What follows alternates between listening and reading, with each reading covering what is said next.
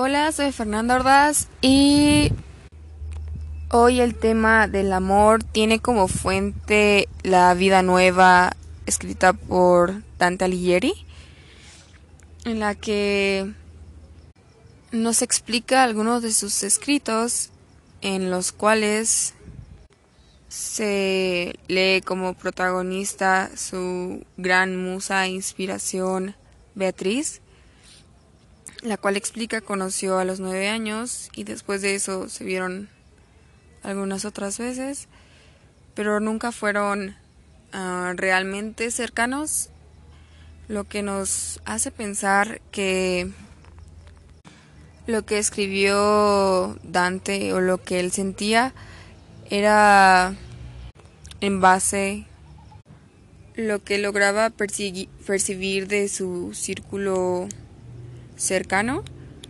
y de cómo él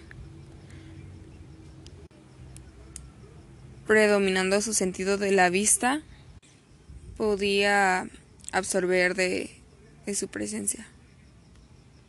Entonces, notando esto de que de que no eran realmente o nunca llegaron a, a hacer algo y que y que Dante llamaba amor más que a lo que se tuviera como contacto era a la idealización de en cuanto a su persona se refería. Y ese anhelo lo invade y de alguna manera pienso que lo, lo transformó en palabras que en conjunto creaban belleza. Y esto expresando su gran sentir hacia esta que él expresa era una mujer que podría ser comparada con los ángeles o sea, un mismísimo ángel llena de carisma eh, que inspiraba a todos a su alrededor. Y quizás este enaltecimiento que él mismo provocó era lo que lo limitaba a tratar de entablar una relación con ella, porque al elevarla y al elevarla tanto, se hacía inalcanzable y notoriamente complicado. El en, principio de meta era como su corazón o amor y después fue cambiando a por lo menos una palabra o hasta con la vista con que ella la volteara a ver se podía conformar pero así así realzando su perfección. Siento que lo consiguió hacer más grande el espacio entre ellos, porque para él ella era de otro nivel.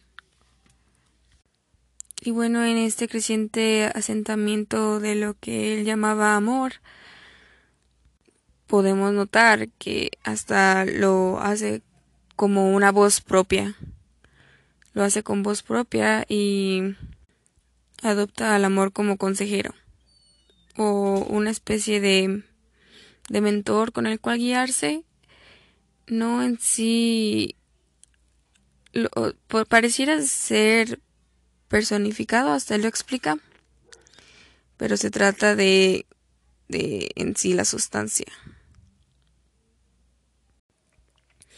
Y con este pues su principal vínculo o puente, la, la vista. Y con todo esto llega también un punto clave de la historia, que es en el que eh, lamentablemente fallece el amor de su vida, el amor mismo. Y él comenta cómo él pudo como una premonición o sueño en el que él sabía que esto iba a pasar. Y así como de manera positiva hablaba desde el amor, todo, todo este peso se carga a el dolor en el que desde el sufrimiento y, y ya desgastado por las lágrimas sigue sigue siendo su su inspiración. Y todo lo que creaba era para ella. Y pues esta forma de pasar la pena escribiéndola después de un tiempo eh, hace que siga estando en sus escritos em, a tal punto que después de un tiempo siente que hasta el ver a otras mujeres o que otras mujeres les, le causen tranquilidad eh, lo sienta como una traición hacia su amada. Y aquí relaciona a que el corazón es el deseo y pues el deseo puede también ser percibido por el sentido de la vista y conjuga al alma con la razón. Aunque ahí haciendo distinciones que a veces o no siempre eh, se debe seguir al deseo. Y aún así, dice que lo próximo que va a escribir va a ser algo que alguien jamás haya hecho por o haya escrito por otra mujer. Y ahí es donde crea la divina comedia en donde él se vuelve un personaje. Y me parece me pareció bastante interesante. Siento que este texto hace notar lo que habíamos leído la vez pasada, de que la fuerza de la palabra es tal que ayuda a trascender. Em, se puede notar como lo que él escribió, las palabras, vivieron mucho más que lo que él llegó a realizar. Entonces sí, se puede realmente apreciar como esta idea que nació de la vista y de apreciar a una mujer bella se convierte en en su vida y lo ayuda con sus más grandes trabajos, incluso pareciendo que la admiración desde lejos le valiera más que